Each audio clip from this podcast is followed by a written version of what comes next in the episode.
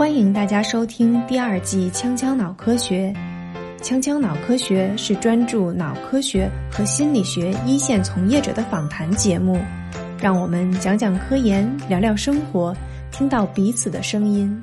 这期我们的嘉宾呢，相信很多朋友都很熟悉。他很早就开始做心理学的科普工作，在知乎上呢也回答过非常多的问题。在二零一六年，他推出了《大脑使用指南》这本有意思的科普书。他在之前呢也做客过我们的人类行为观察室节目。那介绍到这里，相信大家都已经猜到他是谁了。我们这一期呢就很开心的请到了赵思佳博士做客我们锵锵脑科学，和我们一起聊聊科研科普和他的写书生活。如果想更多的了解这些内容呢，我们就一起听下去吧。那我们这一期的节目呢，非常高兴的请到了知乎上的大 V 赵思佳同学来参与我们的节目。那同时呢，我们也呃请到了这个锵锵脑科学负责庞大听众群的慢慢求索秀娟同学呢，也一起加入到我们这期节目的录制当中。那最开始的时候，就请思佳同学跟大家打个招呼吧。嗯，大家好，我是赵思佳，思想的思，家庭的家。呃，大家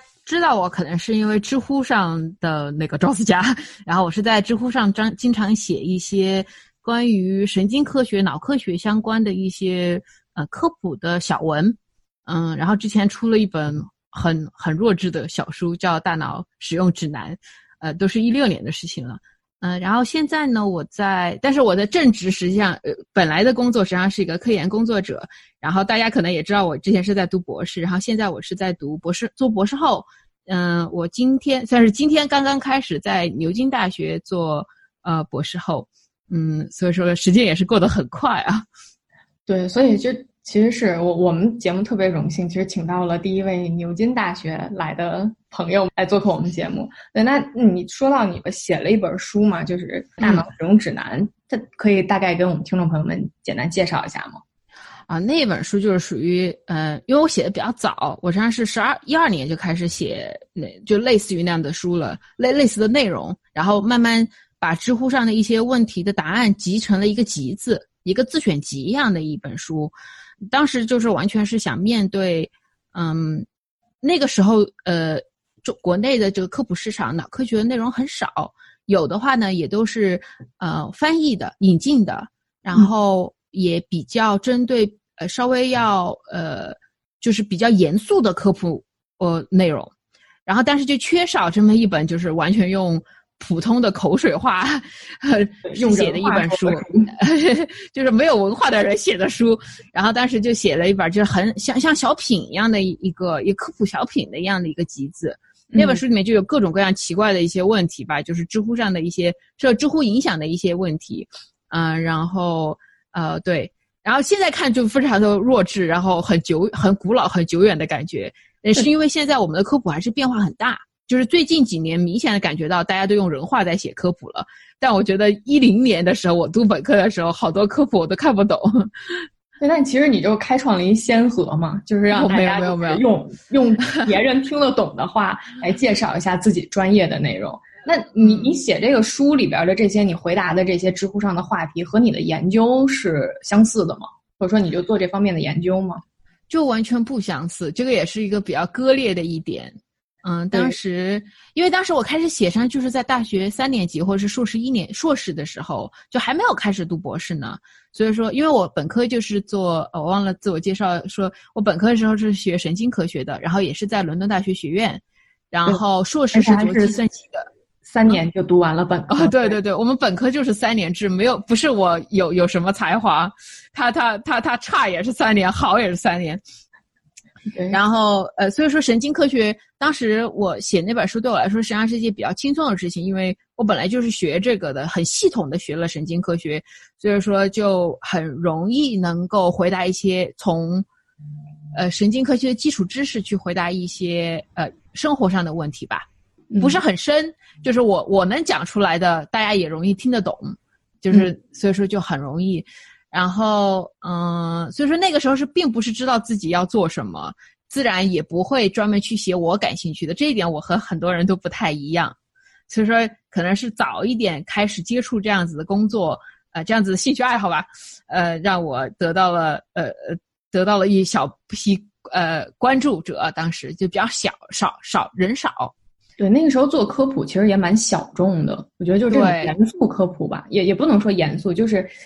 就是不是特别口水的科普。对，对对对。然后还有一个，因为我我我高中就是读的那个英国的高中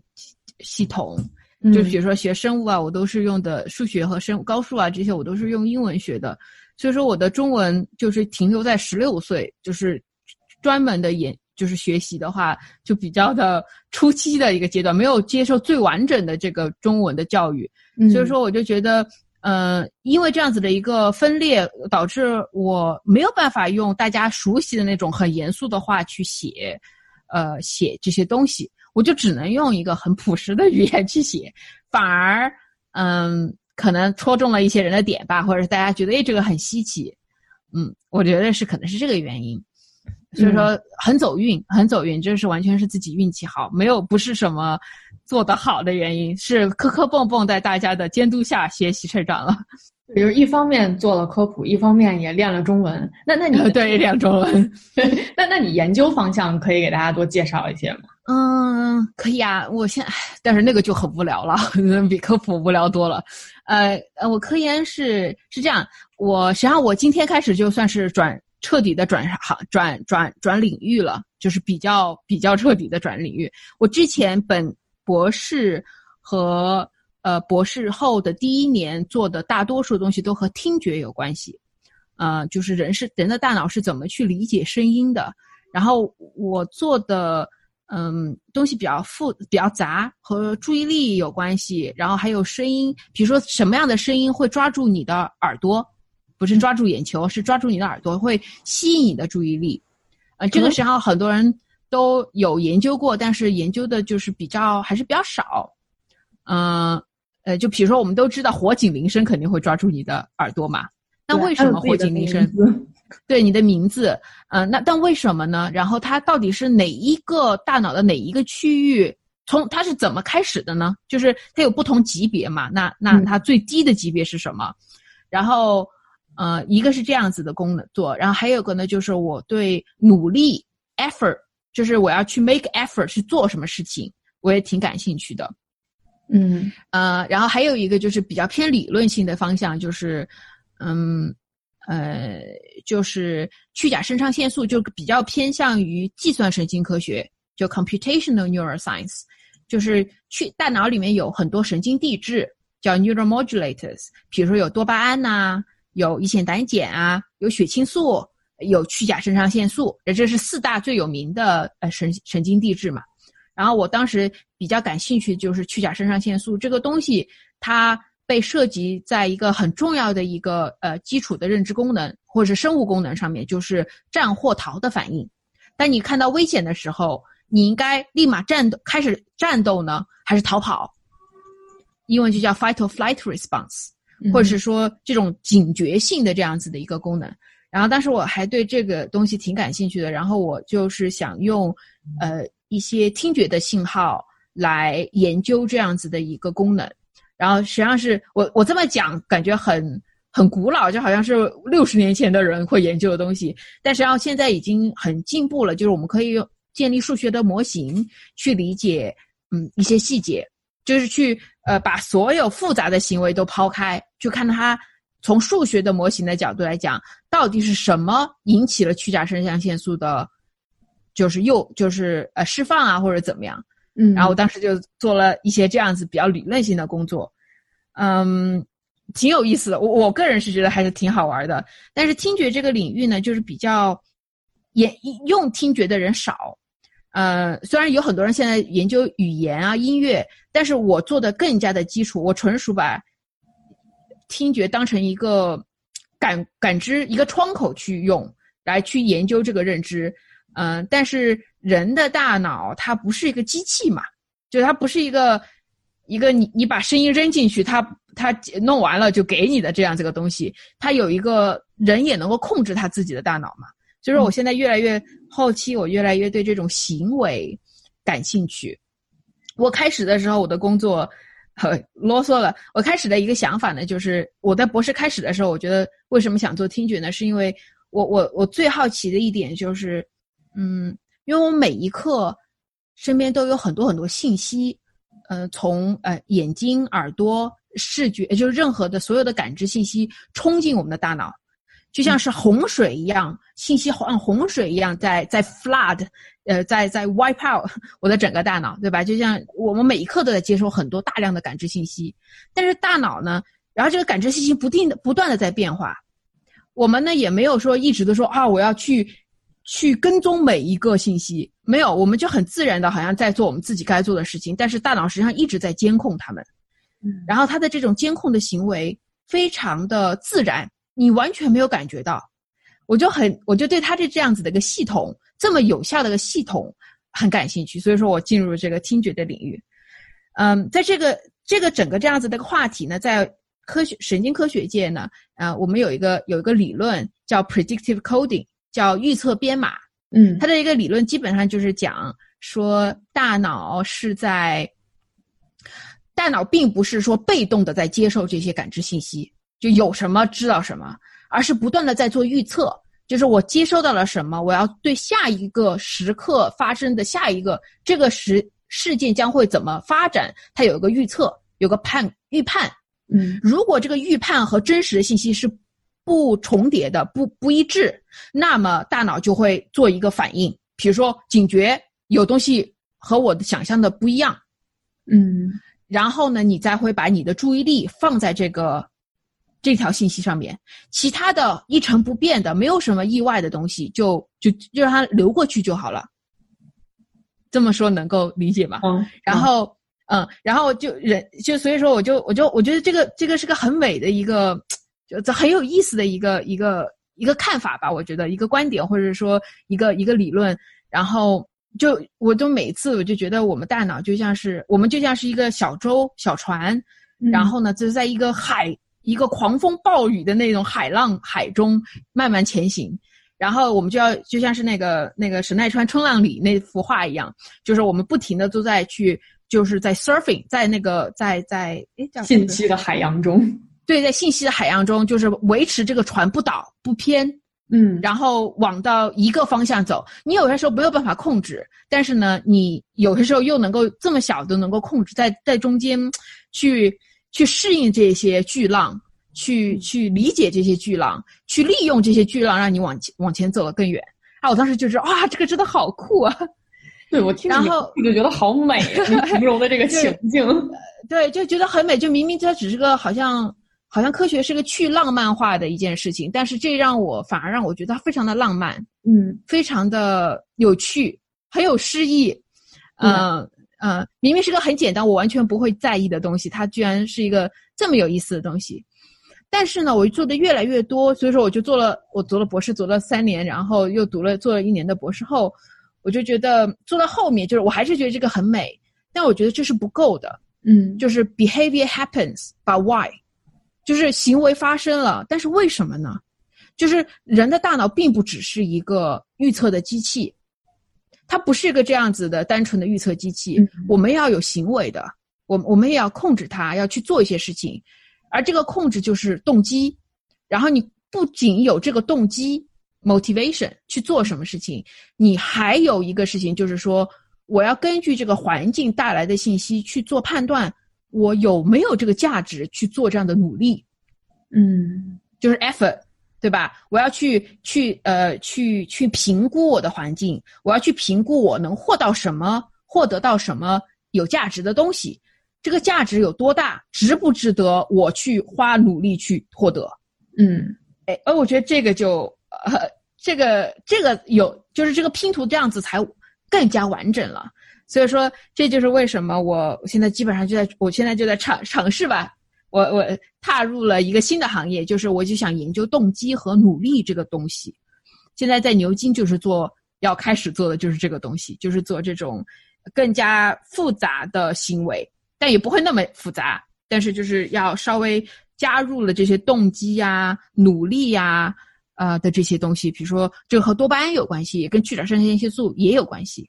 对，大概大概就是这样，和之前做的东西还挺不一样的。但是逻辑上，希望大家能够理解为什么会有这样的一个转变。就是我听起来我会觉得还蛮通顺的，就是之前可能就是主要是听觉方向嘛，就好像是我从感知觉的这个角度来去理解这个信息信号筛选或者叫信息筛选，那之后好像就听起来就引入了更多就是呃社会神经科学的这个部分，就比如说我有动机，我这个变成了一个人，就之前我可能只看耳朵，但是现在变成了一个人，我要筛选信息，或者说我用这个就是。这要预测编码吧？这个理论对对，叫 predictive coding。嗯，对，嗯嗯。哎，那那我对，那就现在就是你看啊，你是从 UCL 读这个，你一路都在 UCL 对吧？对对，忠实校友。对，有 UCL 的校友可以举手了。这个是，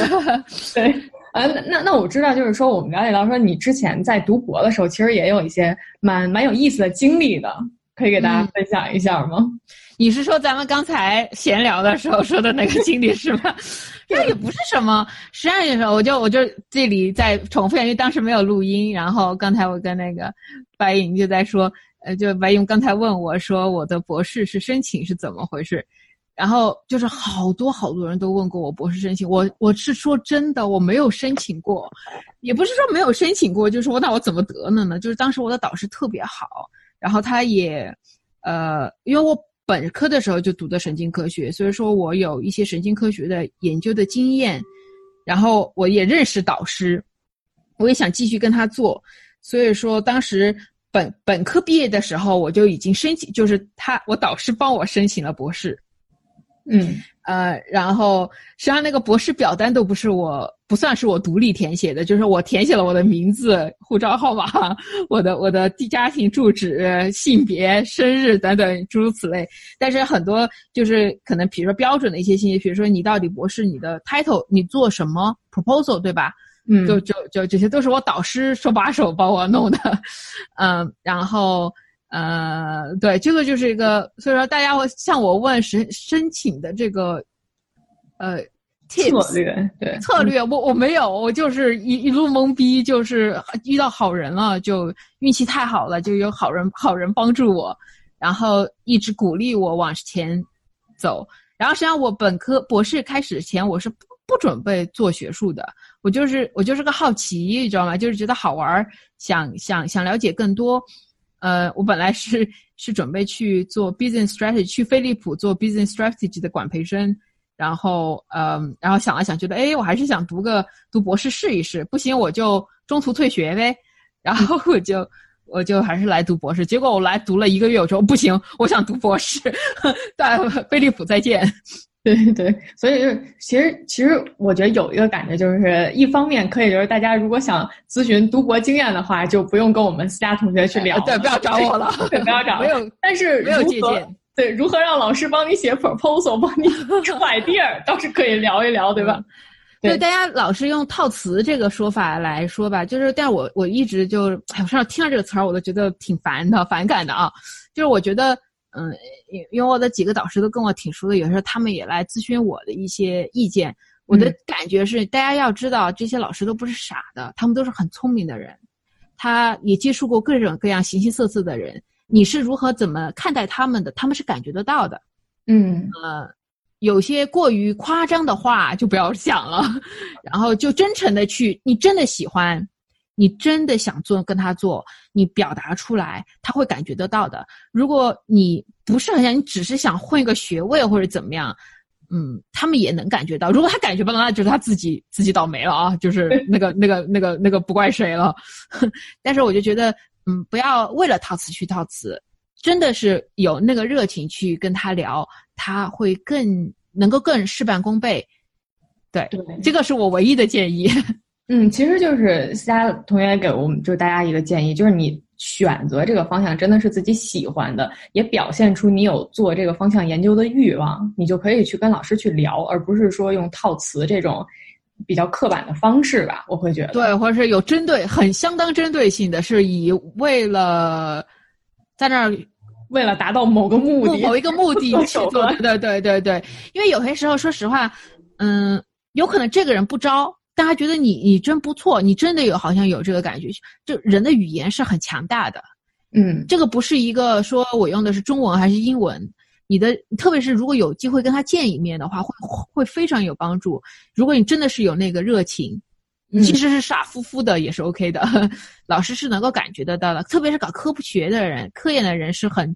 珍重、很珍视这样子的那种热情。但是如果这个热情是假的，是很容易戳穿的。然后他们即使自己不说，他也会推荐你给别人，或者是说告诉你别人有。但如果他一看你就是一个假假的假的热爱，不是真热爱，那他可能就不会多此一举去说这个事情，对吧？他也不想推荐一个莫名其妙的人到他的朋友那儿。对，其实其实都是相互的。那那我们知道，就是说，其实你导师当时博士的导师其实不是特别建议你做科普这件事儿。那那你当时怎么嗯？说就是坚持下来 做科普，对。然后我刚才说的那个帮我申请的那个老师是另一个导师。然后我我我申请到我我拿到他的那个 offer 了之后，嗯，因为他的家庭的关系，他后来去了其他的国家，去澳大利亚有自己的研究所去了，去拿了一大笔钱，抛弃了我，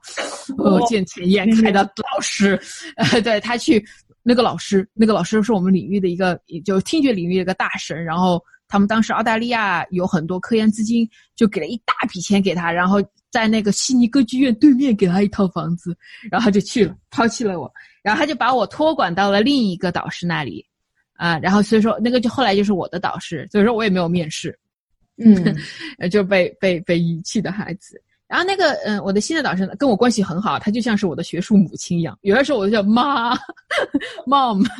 嗯，然后叫他，然后他嗯。呃，开始嘛，我们也不熟，然后后来我们做，我做了一段时间之后，我们有的时候他会，就是有中国的学生来我们实验室找找交流，或者是说来来来想来做做实习，做做研究，嗯，然后就被暴露了，我我就暴露了我有一个 知乎的这个事实，就是事情。对，因为太知乎太有名了，你在知乎。还有个人在 UCL 嘛，人就圈子就很小嘛，嗯，然后就暴就被暴露了，好惨。然后暴露了之后呢，我导师开始没说什么，后来他就还是不建议我做科普，他觉得是一件很耽误时间的事情。如果我想搞科研的话，特别我又是女性嘛，就是女性的，就虽然我们现在都要说尊要男女平等等等等等，但是女性有。不可避免的时间的压迫、压压缩的时间，对吧？比如说现在我怀孕了，我我我的时间就必然会损失很多。那我要尽早在博士期间 establish 建立我自己的这种怎么说呢？reputation 或者是我的工作，对吧？那那时间相当紧迫，就是我就一直在 count down，就是在在倒计时，这个有还有多少时间博士毕业等等等等。嗯，然后我当时我导师就觉得说，你每天睡觉。嗯，吃饭还有简单的一些娱乐，已经花去了一是二十四小时的多少时间？你们工作时间就只有那么多。嗯，科研并不是一个早上九点下午五点就下班的事情，对吧？你还有其他的时间要思考去工作。对，如果你还有另一个东西也花很多你的时间，却不能够直接影响你，让你的科研更上一层楼，你后面的路会很难走。然后。他说这句话，我我我开始觉得他是私心，他是希望我不要花时间多多干活。但是我觉得后来跟他的相处，我是明显觉得他是打心底里面是这么，呃，就是建议我的，是为我考虑的。对，他是希望我能够在学术里面活下来。嗯，然后要是现在谁来问我，我也会以类似的话来讲。当然不是对博士一年级的我来讲啊，就是说从博士二年级开始，因为我们只有三年。我们博士只有三年，我觉得话，博士二年开始确实是会很会有很大的压力，然后特别是到了博士后，到了我们现在这个阶段，嗯，虽然我们更如鱼得水了，不是那么痛苦的在摸索和迷惘其中前行，但是真的时间压力会很大，而且科普的认可非常的小，就是其他的科研人员对我们的认可也很小，就是也不是很。不是很呃，怎么说呢？就是不是说有有误解的时候，对，有误解，或者是说，就是你的努力并不能够，呃，很容易的转换成收获，嗯这收获不一定是金钱的收获，有可能是说学术，就是科学界的认可，你的工作的被认可，就是说你花这么多时间在科普上，学术界受到了受到好处，但是你的这份工，呃，但是他不会去量化这个事情，对吧？嗯他甚至还会有一个误解，呃，国内的误解我不太了解，但是在国外还有一个误解，就觉得有点两极化。有些时候人很赞成这一点，但是我也能够感觉到有一些人，比如说我的导师，我就觉得他会觉得你没有那么多时间在科研上面，你科研一定做的没有没有你全副努力的好。嗯嗯，他觉得正常人都每天只有那么长时间工作，他觉得你一定会有个极限。嗯。除非你能把你能把那个 publications 甩他脸上啊，当然，你看我发了，我就说，嗯，我发了三篇 Nature，四篇 Science，三年之内，呃，然后还有一个 Popular Science 的东西，对吧？科普，那那那大家都服了，服气了，服气了。但大家问题在于大家都不是这样的，就很多人不是这样子的，嗯。嗯，大多数的人是没有那个疯狂的那种能甩在别人脸上的那种那种那种对那种 权利气势，对吧？然后，但我觉得我运气很好，我的导师，呃，我我后来就暂停了我的很多科普的工作，虽然悄悄咪咪的在在做，呃，但现在基本上停止了。但是我后期达到一个平衡，就是说我彻底把科普当成一个兴趣爱好，嗯就是我我我想去写，我再去写，是它是我的娱乐的一部分，很疯狂，这个真的是想想想都觉得吃错药了这个人，呃，但是当他把它变成一个娱乐的一部分，他就不会占用我的工作时间。然后呢，因为我的导师不支持我做科普，呃，我要做的更多，让他不会认为我在浪费时间在其他事情上面。嗯所以说，反而我的工作效率也高了，然后就像是带了个娃一样。那个时候，对，但是但是我的社交也少了，就基本上就在家里面，呃，写写作和那个和阅读，嗯，很很少有和其他的朋友出去浪的机会。就反正睡眠、科研、科普三个选一个，呃，选选俩，你不可能三个都选的。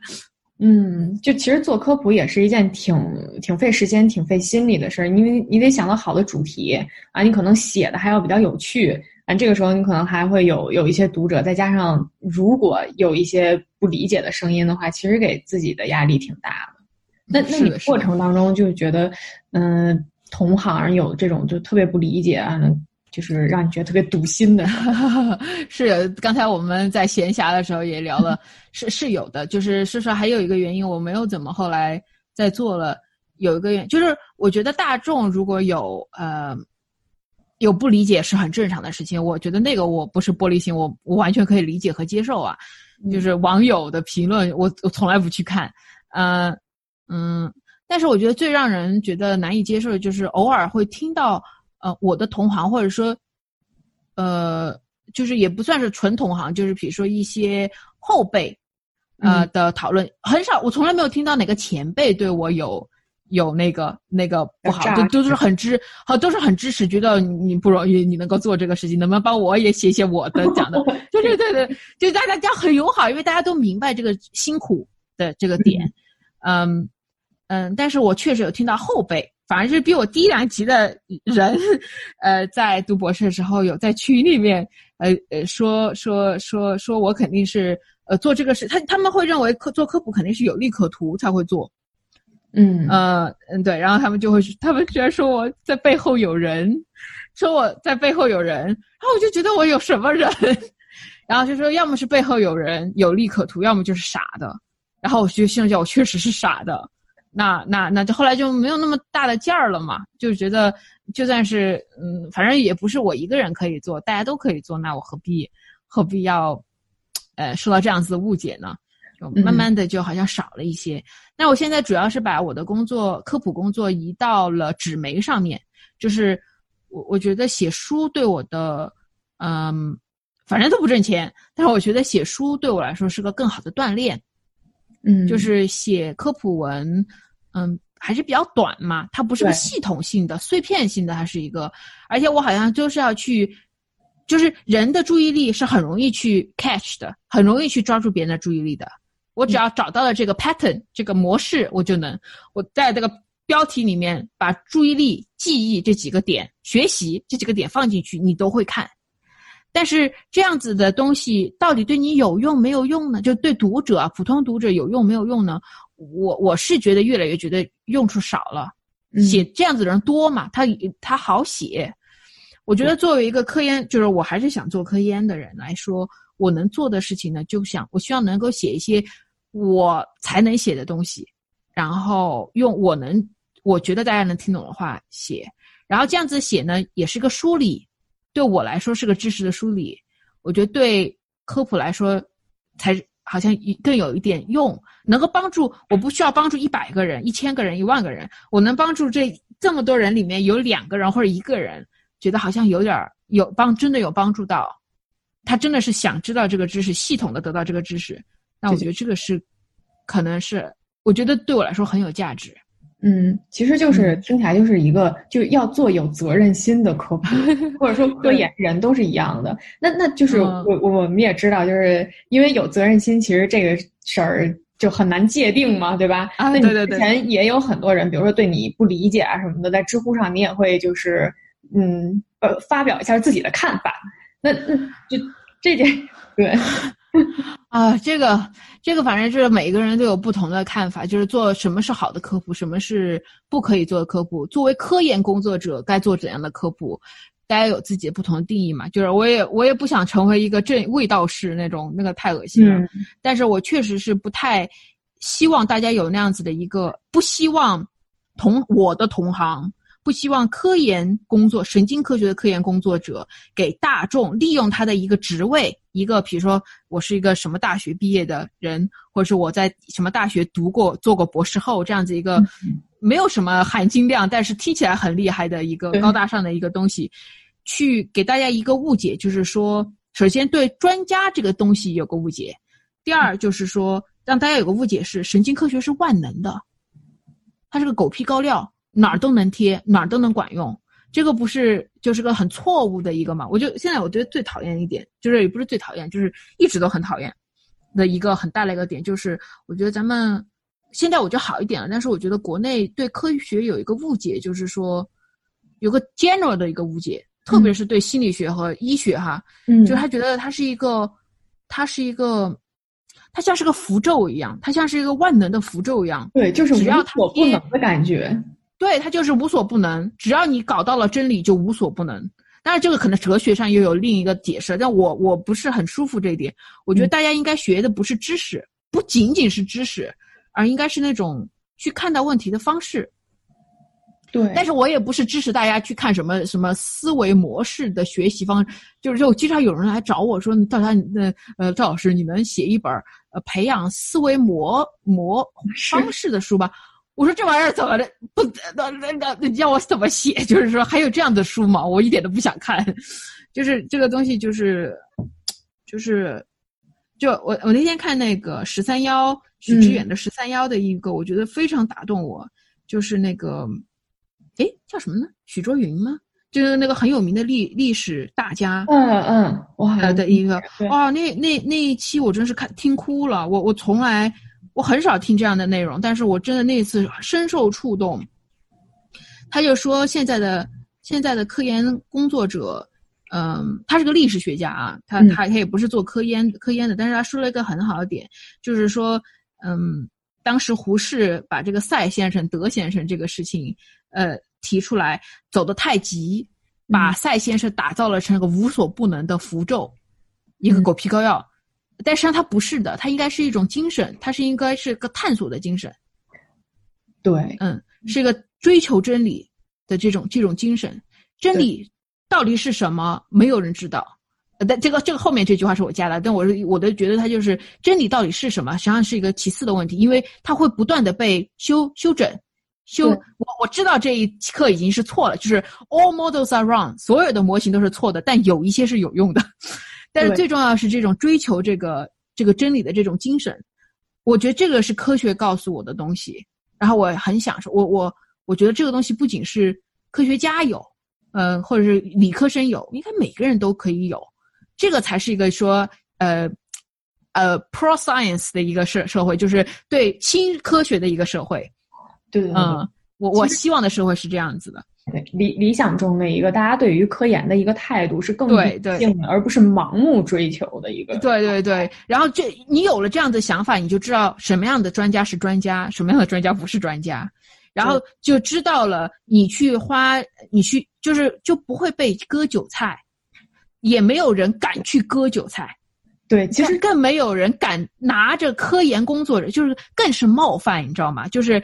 就就像是一个信教的人，对吧？对对对，他明明是个信教的人，他他他拿着佛去做什么事？但我我不信教，但是我说，就有点这种感觉，就是你拿着你你你你明明做了旗帜，但是是对对对，你对就你明明做了一个宣誓，就是你你想想一个医生拿着他宣誓的事情去做一些。呃，害人的事情就有点这种感觉了，你知道吗？当然有点上升到了一个道德层面，但是我觉得对这种事情，我觉得很难理解和很难忍受。就是这种事情，如果人有影响力，该该去嗯发表观点，我一定会发表观点。呃，但是我就这件事情发过发表过观点，我觉得其他的都没有什么。大家都有不同的科研的风科学科普风格嘛。我最害怕就是大家都是一个风格，你知道吗？嗯，历史都是不同人写的，难道科普就必须得一个风格？好可怕！就大家都是那种假装是个女孩、傻乎乎的一个女学生写的东西，那那好奇怪。该是什么风格是什么风格？对，其实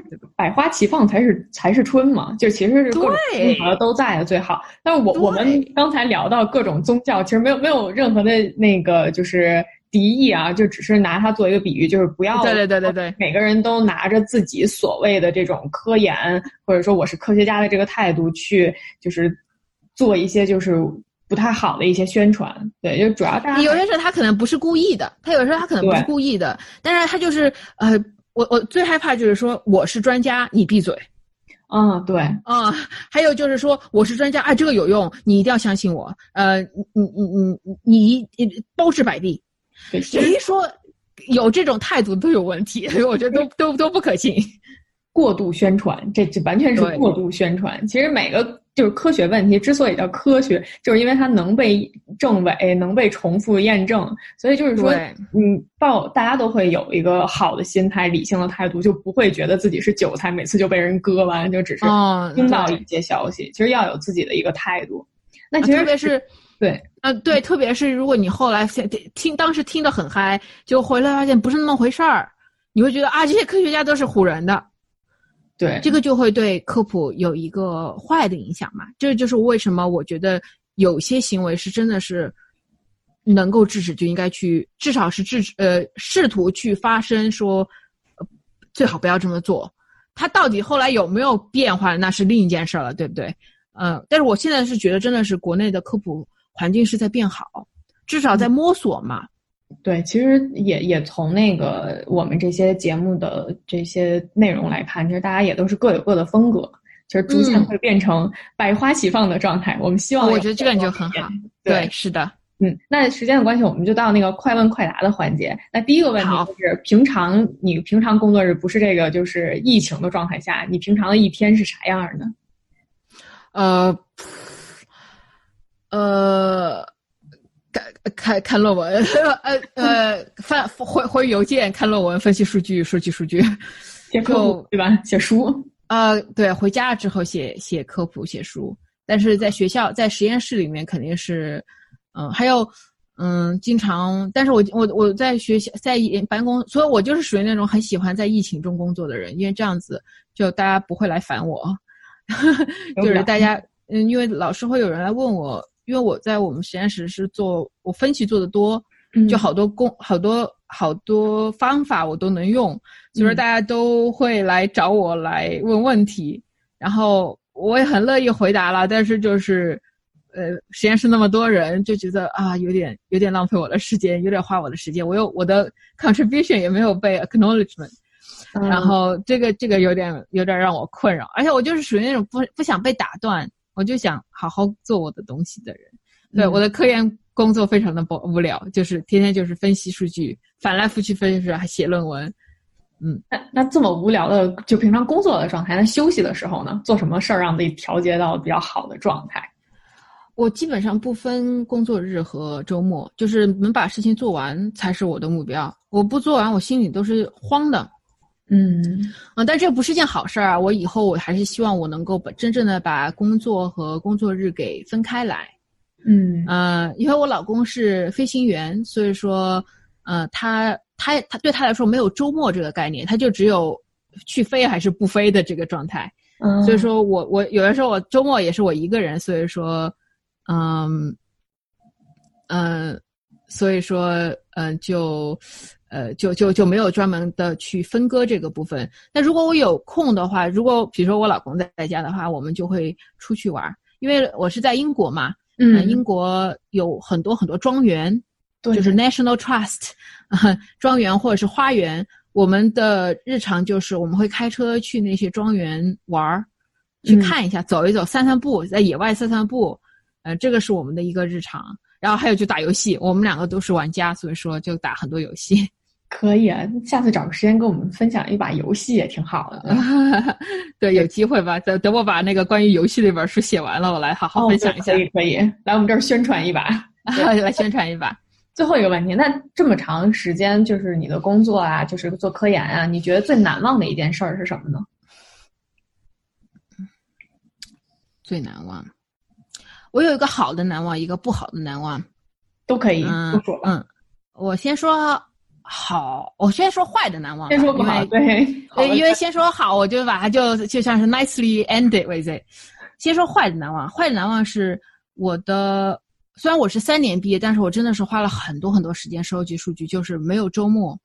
呃，花了很多心血。然后那篇我我我去年发了一篇文章在 Nature Communication，就是自然通讯上面，嗯呃，是一个很小的工作，但是就是对于我来说已经是个很大的肯定了，因为我是个纯，我做的是纯瞳孔实验，就从人类行为，然后能够发到自然通讯来说，已经是不容易了。嗯，而且又是个听觉，就是很小众的东西。嗯、那篇文章我是和一个日本的机构合作的，他们资资助了我的博士博士讲，他是我的博士的资助者，他们是嗯博士资助者。嗯，在我们发那篇论文之论文之前，我们发现我的合我们的合作者把我的数据在日本做了一遍，然后拿去发表了，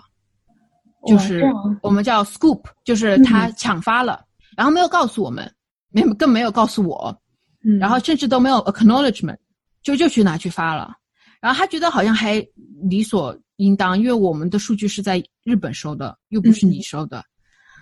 啊，这个事情对我打击很大，因为当时有一个政策，就是现在也有这个政策，就是如果被别人发了，你是不能再发的，嗯，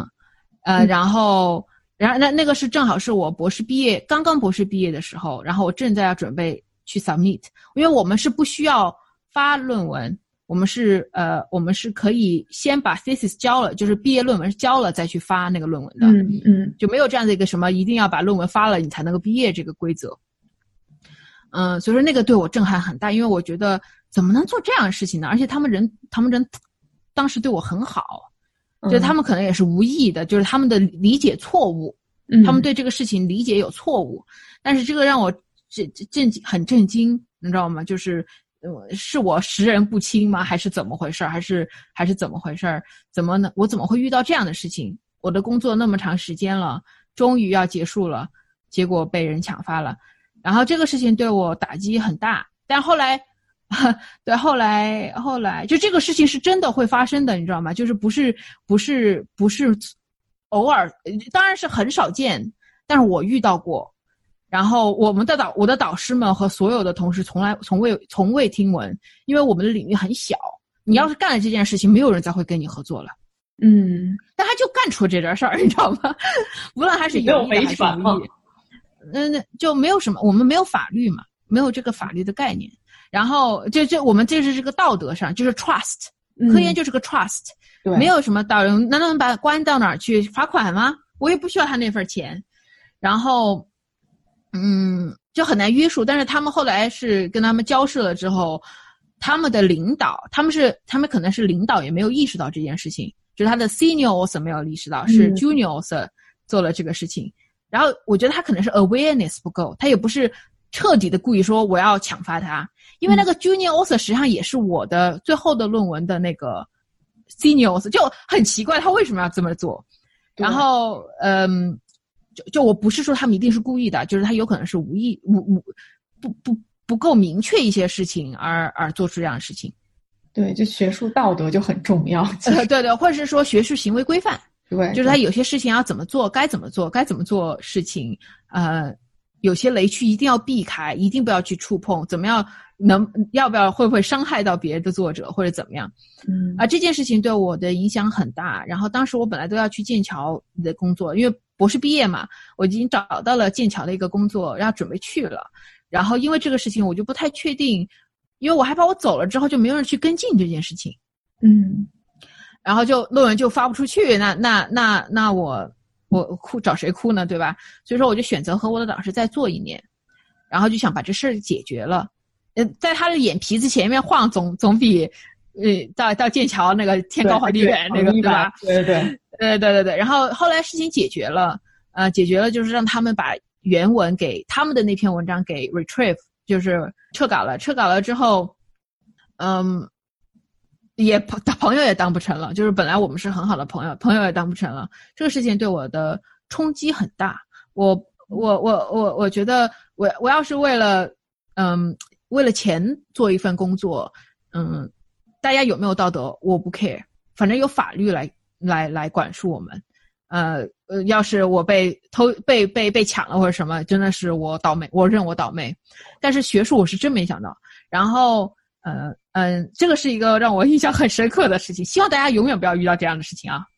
对，但是大家都有一个弦儿，但是希望大家都 永远不会遇到。嗯，但是大家也不要因为我，我也没有，并没有因为我，我有段时间我很害怕，我因为这件事情之后，我就没有办法再信任我的合作者了。嗯，我呃好就好在现在我还没有，但是但是我觉得大家也不要很天真的认为不会有这样的事情发生，是有这样的事情会发生的。嗯，这是一个让我觉得印象很深，但是不是好事儿的一个消极的事情。呃，消极的事情，但是我也学到了很多，呃，知识吧，也得到很多人的帮助，就是很多学界的大佬来来安慰我。嗯，另一个印象很深的就是一个好的生，也不是一个很厉害的一件事情吧，就是在我的，嗯，因为开始我不准备做科研嘛，嗯，然后进入迷迷糊糊进入博士。嗯，然后当时我不是也说了，也是在日本，我去了日本做了访问，因为他们资助了我的博士、博士、博士学位、博士生的这个工作，呃，所以他们也是先做了好事儿。嗯，要是没有他们，我也不干这行了。然后，嗯，当时我和我的导师，我的两个导师一起去那个，嗯，香根，日本香根，就是香根是一个温泉圣地，就是那个 EVA。呃，新实际福音战士的那个新东基的那个基地，嗯，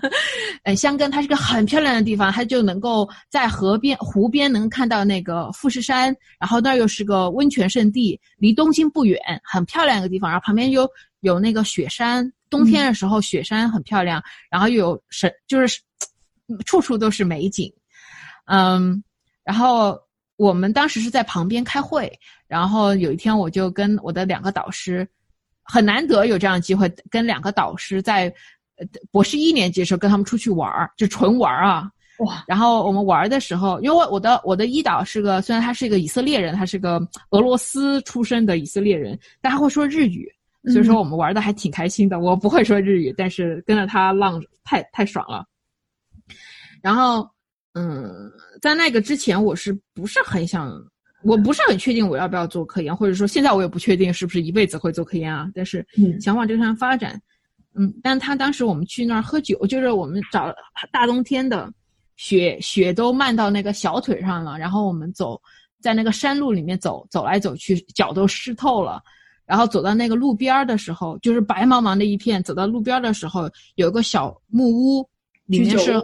是个是个茶屋，但它是喝酒的地方。嗯，它就是那种你能够想象的那种，呃，日本古代故事中那种，呃呃，会有雪女会见到的那种 那种屋子，然后里面里面就会有个烧的炉，就是头头顶上挂一个铁铁杆，然后中间有一个 bubble，就是一个一个一个锅，然后里面煮着东西，然后底下有火，然后你就围着那个火炉坐着那种感觉，嗯，然后我们就坐在那里面，然后我们就喝酒，然后。嗯，喝那个米酒，喝了喝了，之后呢，我我们在，然后我们走了，我们就暖了身，我们就准备就回去了。然后我就坐在那个路边的时候，等那个巴士小巴小巴的时候，我的导师就问我，他说，嗯，他说你有没有想过做当科学家呢？就是把科学当成一个事业来做，而不只是说完成一个工作来来做。然后他说，嗯，他说我觉得你有这样子的 attribute，就是有你有这样子的特性，是可以成为一个科学家，成为一个好的科学家的。然后。当时呢，就那个场景也很美嘛，然后又是一个我平时很害怕的一个人对我说这样的很肯定的话，然后我就当时就不小就就就感觉是热泪盈眶，你知道吗？就默默的流泪了，就觉得第一次好像被一个自己的工作还没做出什么呢，就被认受到一定的认可，哇，嗯，然后就当时就觉得，我就说我会思考，我会考虑。要不要留在学做学术的？但是那一刻，我觉得就是已经下定决心说我要试试留下来。我觉得，嗯，当然我就是运气很好，有人对我说了这样的话，嗯，但是有人这样得到这样的肯定，你后头的你就会很容易往下走，更容易去做这样子的决定。对，其实我我听完了之后，我都觉得就很感动，就是会觉得是一个，就是你要跟他学习这样一个人，给了你一个肯定，还是在那样一个情境，嗯，对，所以说我就觉得有些时候，嗯，当然我觉得可能是我遇到的很好的老师，但我觉得是，嗯，我觉得大家老师都是，就是我觉得学生跟老师，就是博士期间啊，博士和老师能够处理好关系的话，嗯，一定会得到很大的益处。它的这个益处不一定是说让你在更多的论文上面署名，这个都是虚的，因为你总要飞出去，要飞上自己的山嘛。对，嗯，但是如果他在早期的时候有这样的一个肯定，他计算是你最后哦，他当时说的话就是说，我知道你去干其他，他知道我不想干学术，他说他说我觉得你干其他的也会干得很好，但是我觉得科学当科学家也可以值得你也有能够做下去，我觉得这个是一个有一种。你说这句话，我上刀山下火海我都干。这种对，就是非常有力量的一种支。对对对对对对。然后所以说，这导致我以后我如果我成为了有幸啊，当当了别人的老师，我也希望能够成为这样子一个老师。尤其年轻的时候遇到了好老师，嗯的的一个一个一个一个好处吧。就是大家如果就是一个如果一定要 take 什么 message from it，take home message，就一定要学到什么点呢？我就觉得不要去追求什么。名头，就是不要去追求啊！我要去哈佛，我要去剑桥，我要去牛津，嗯，找到一个合适的老师，你能够相处好的老师，比什么都重要。就比如说我的老师，他不有名，不是那么有名，但他现在也变得越来，在他自己领域也是站稳了脚跟。我跟他一起成长了，嗯，但我在去牛津跳这个这么远的槽啊，就是从从听觉跳到记。决策这个领域的时候，实际上是很难的，因为那帮那帮人是不认识我导师的，没有人会认识所有的人。对对，毕竟是少数。但是我明显的感觉到，我的我的导师一定说了我很多好话。就他会给你很大的帮助，对他一定是用他的方法去提供了帮助，他不一定说把你当成子女来对待，那个不能不要这样期待你，你就算是老公的妈都别这么想，但是对吧？很残酷的一点，但是就是嗯，就是他会成，他能够成为你的朋友，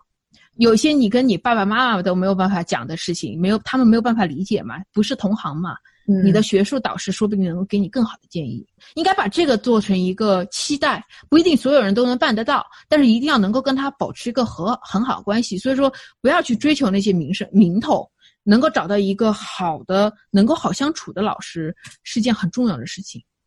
对，所以其实就是我们叫他叫，比如说叫导师，但他其实更像是个。就是人生领路人的那种感觉，就是从他的身上你会看到，你走未来如果决定走这条路的话，你可能会见到什么样的人，见到什么样的事情。其实有一个很好的师生关系，就是其实刚才思佳你提到，就是说导师很好，那另外一方面其实就是你也很好，就是你们之间有一个很好的、很良好的一个关系，所以就会让两个人都在这个关系当中得到很好的发展。嗯，所以我觉得这个，我觉得是这个，确实是就像是婚姻关系一样吧。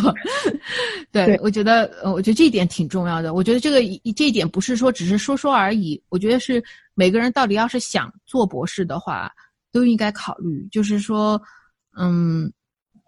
就是老师选你，他有他是个 moral decision，他是个道德的选择。嗯，因为他要对你负责。如果他是个好人啊，呃。你对你来说也是个 moral decision，就是你能不能向你的导师负责？你是不是就只是说，我就是想去混一个学位，我或者说我不知道我要干什么，我就是想去这个学校踩个点。嗯，这样实际上是对他的冒犯，你知道吗？对对，那个老师也是一种冒犯。嗯，我我觉得这种事情就应该能能够提前仔细思考好，就应该提前仔细思考好，对，能够避免很多不好的事。对。但是，但是这个真是运气，这个也要看运气，不是说，不是说我我我我什什么老师一定都能够 handle 好的。但我 so far 遇到的老师都都给我了很多很多帮助。对对对对，其实就是呃，一方面是自己的选择，你就是擦亮眼睛去选。但是当然了，你也可能就是做了很多选择之后，也有失败的可能性，就是呃，选择和运气都是一样的。那最后还有一点时间，我们就给一直在我们节目当中就是听我们聊天的这个秀娟同学，看她有没有什么想跟思佳同学聊的，或者是想要去请教的一些问题。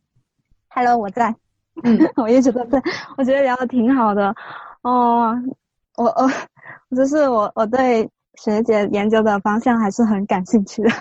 嗯，然后我我之前好像我跟老师呃做过，就是你那个努力和。动机，学姐，你是想之后往这个方面发展吗？对对，反正就是博士后，这个博士后工作是和这个有关嘛。我想学习一下，呃，对，发展多远，我现在也不知道，因为嗯，那个要看怎么结合比较好，有没有合适的话题，呃，值得我去延伸。我之前一直在做那个努力和政治方面的一个研究。一个苹果树的范式，去的牛津的大学就是就是做这个的，他们团队就是以此为名，一一个这是他们很重要的一个范式。它的一个范式很有意思，很简单，就是那个苹果树上有苹果，你要去摘那个苹果，然后你摘为了摘那个苹果，你要你要努力去做一件事情。这事情是什么呢？就是它它不是像简单的一个 keyboard 键盘，按按什么键就行，它会给你一个小的仪器。我看到了一个仪器，是有有一种是一个柱一个柱状的把柄手柄，然后你要捏它，对吧？有捏它，你捏的越用力，你越容易得到它的它的努力，你的努力程度和你的收获是成一定关系的。是的，啊，你可以去呃探索这个。然后我还看到一个版本是捏一个球。就是捏球嘛，是饼，它是个球，但我也不知道它是不是开放的。就是说我我听到过有帮人，Monsieur Apps 嘛，就是这个做的很多的人，一个人是他，然后我导师是那个 Mas 呃呃